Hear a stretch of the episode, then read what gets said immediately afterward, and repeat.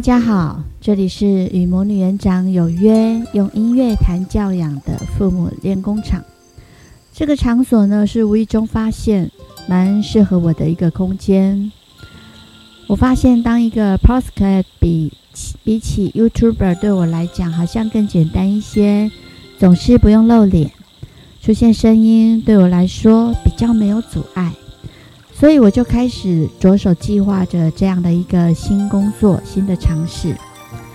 那要该怎么开始呢？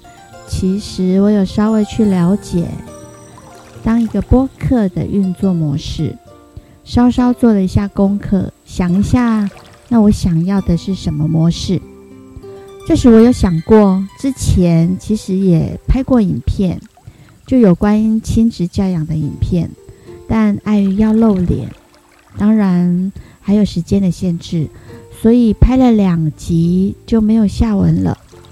所以我就从这里去想动机。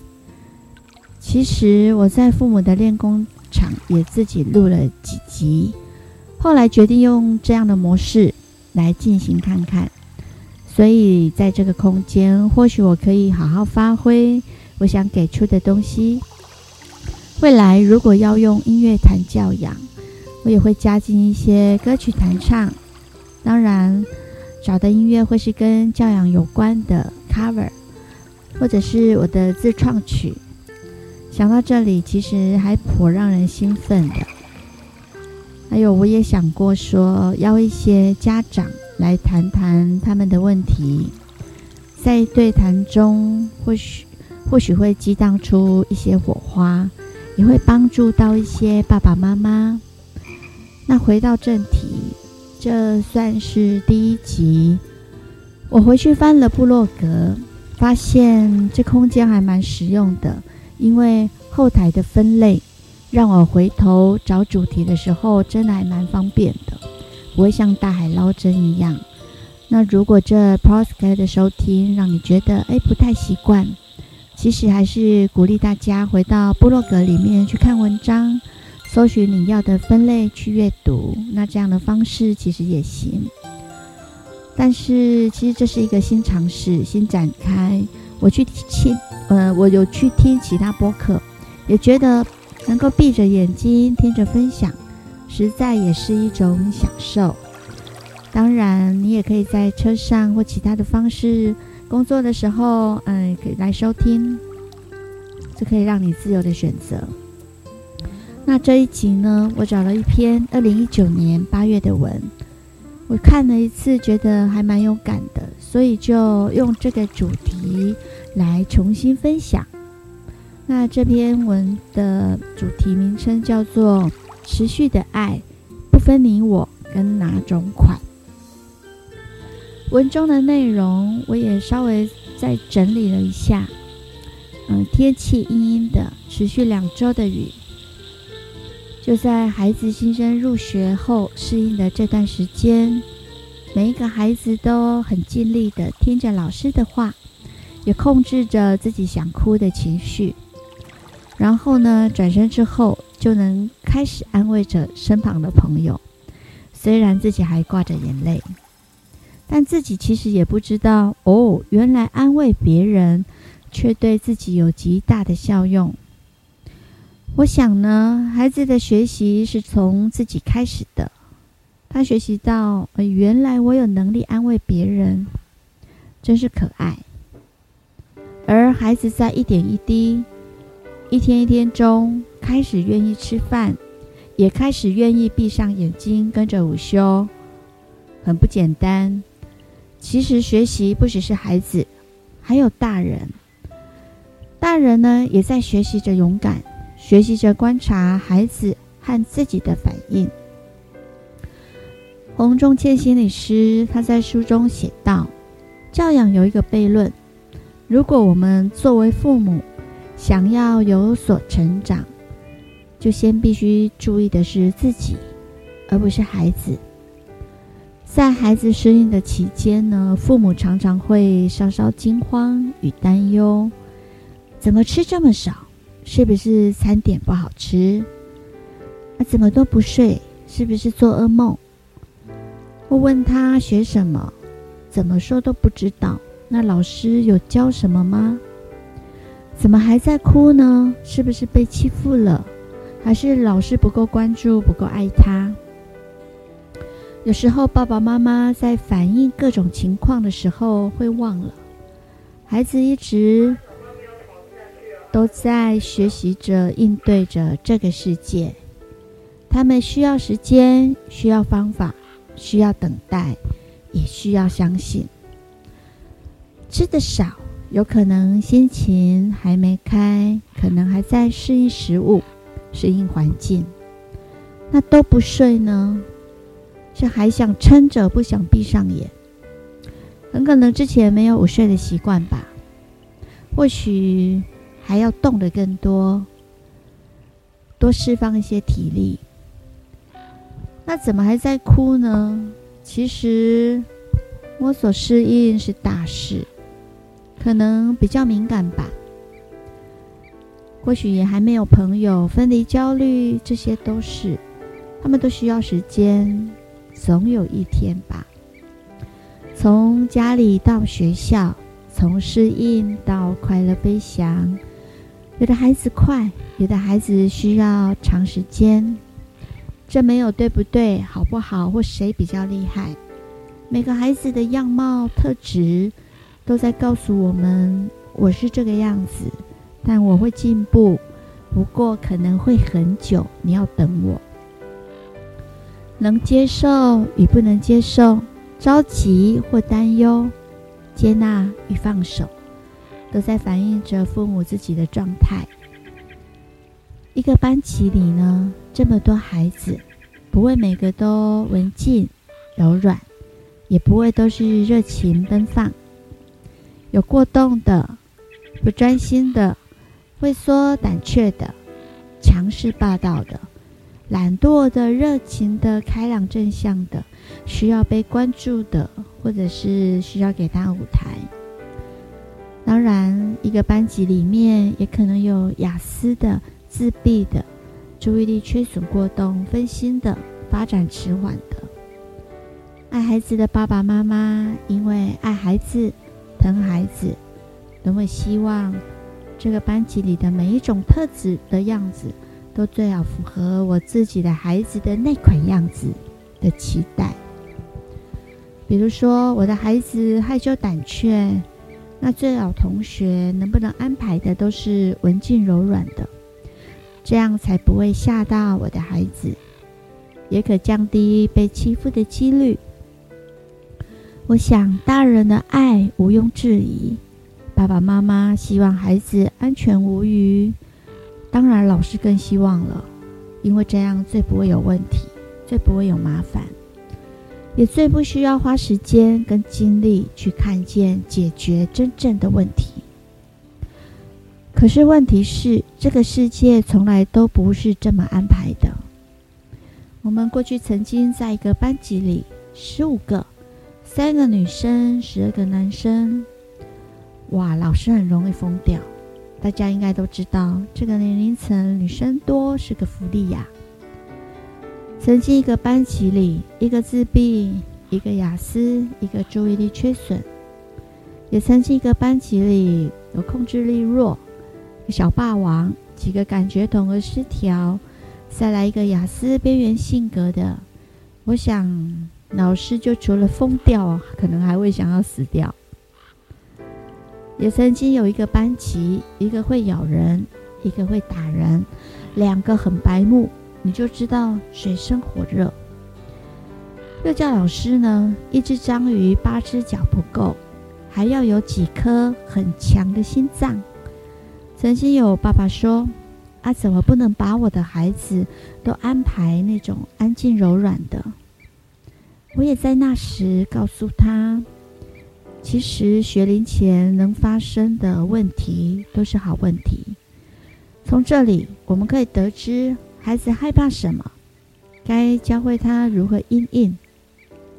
透过团讨练习，该如何保护自己。”也正因为这样，凸显了问题就能够得到解决，而更了解孩子。当你拿掉所有的挑战，也就剥夺了孩子练习跟因应的机会。当然，后来爸爸听懂了，孩子适应了，问题也解决了。老师希望孩子安全、健康、快乐，当然这是最深的期待。所以要教，要接纳，要适应，要找方法。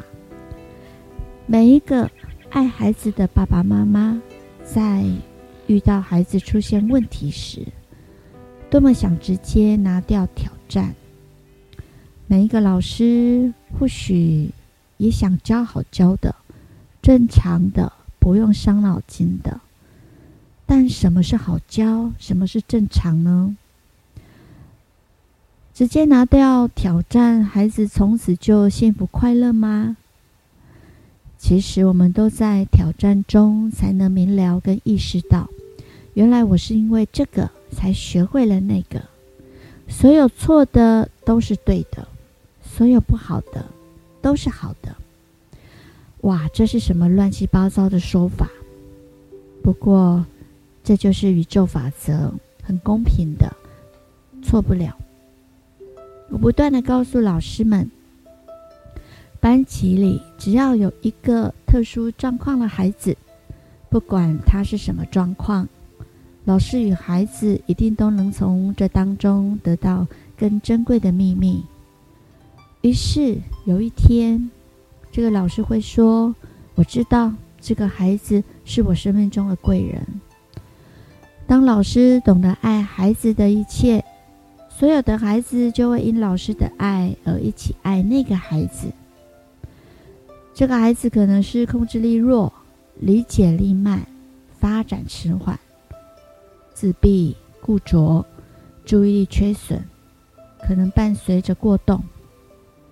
但那个胆怯的会提起勇气来说：“你不可以再打我，因为我会对你很生气。”我会去跟老师讲，然后一次两次，他就变勇敢了。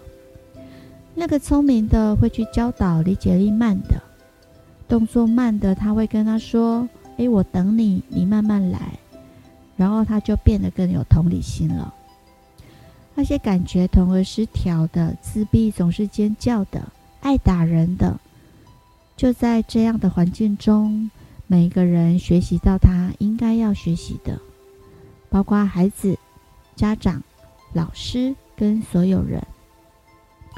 我想每个幼教老师多少都要有一些特教的概念，所以要上课，要学习，要感受，要接纳，因为这世界上有各式各样的孩子等着你来接纳跟教导。曾经一个爸爸因为小女儿被欺负，他直冲学校，来到另一位女孩的面前，自己解决。在我还来不及出手之前，一个庞然大物站在小女孩面前说教，孩子吓了，哭了，发抖了。然后虽然小女孩又玩在一起，当然后来她转学了，而我也在心里开除了这样的大人。开学之初，当你的孩子开始上学，爸爸妈妈要认知到一件事。孩子已经不是在家里了，他进入社会，开始展开一段社会化的旅程。离开爸爸妈妈的怀抱，这个世界就变成了一大片森林，不会只有小白兔跳跳跳，小羊咩咩叫，有小鸟，有长颈鹿，有河马，有狮子，有老虎，更有狐狸跟豺狼。